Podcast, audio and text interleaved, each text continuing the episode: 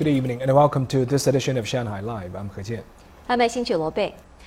One of the world's largest icebergs to ever break off the Antarctic ice shelf has all but disappeared after floating for three years in the South Atlantic.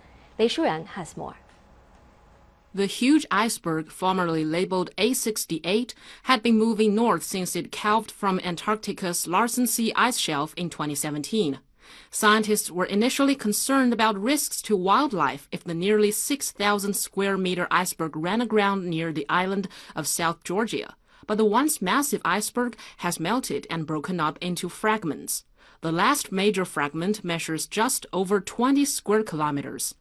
Researchers are now concerned about the impact of fresh water from the melting ice on animals and marine life. Just having a physical obstacle like this in the waters around South Georgia could present a lot of problems for things like penguins and seals when they're trying to get out to their feeding grounds. South Georgia is home to colonies of tens of thousands of penguins and 6 million fur seals, which could be threatened by the broken up iceberg during their breeding season. The waters near the island are also one of the world's largest protected marine areas and is home of more marine species than the Galapagos Islands in the eastern Pacific Ocean.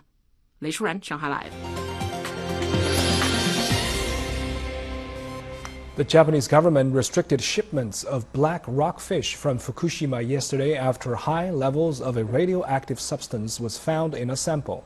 It is the first such action taken by the government for fish caught near Fukushima in 14 months. Sun Siqi has more. Japanese authorities say the tests run on a black rockfish sample last week showed 270 becquerels of radioactive cesium per kilogram. That is more than two and a half times the country's limit of 100 becquerels per kilogram in food.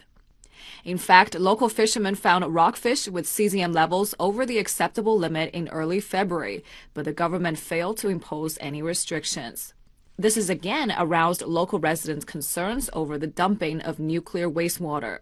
They also criticized an animated video featuring radioactive tritium as mascot.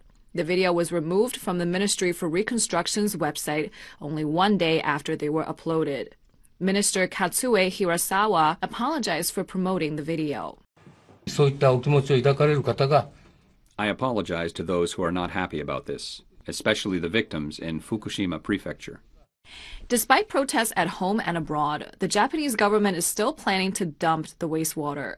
Starting next month, the Tokyo Electric Power Company will submit a plan detailing improved methods of handling nuclear materials to the Nuclear Regulation Authority. Sun Siqi, Shanghai Live. At the Shanghai International Automobile Industry Exhibition yesterday, a woman stood on top of a Tesla car to draw attention to her complaints about the car's alleged brake failure. Shanghai police said today that the woman, Ms. Zhang, has been given five days of administrative detention for disturbing public order. Zhang and another woman, Ms. Li, caused a scene at the ongoing auto show. Li was given administration warning for disturbing public order. Police said Zhang forced her way on top of the car, damaging it in the process.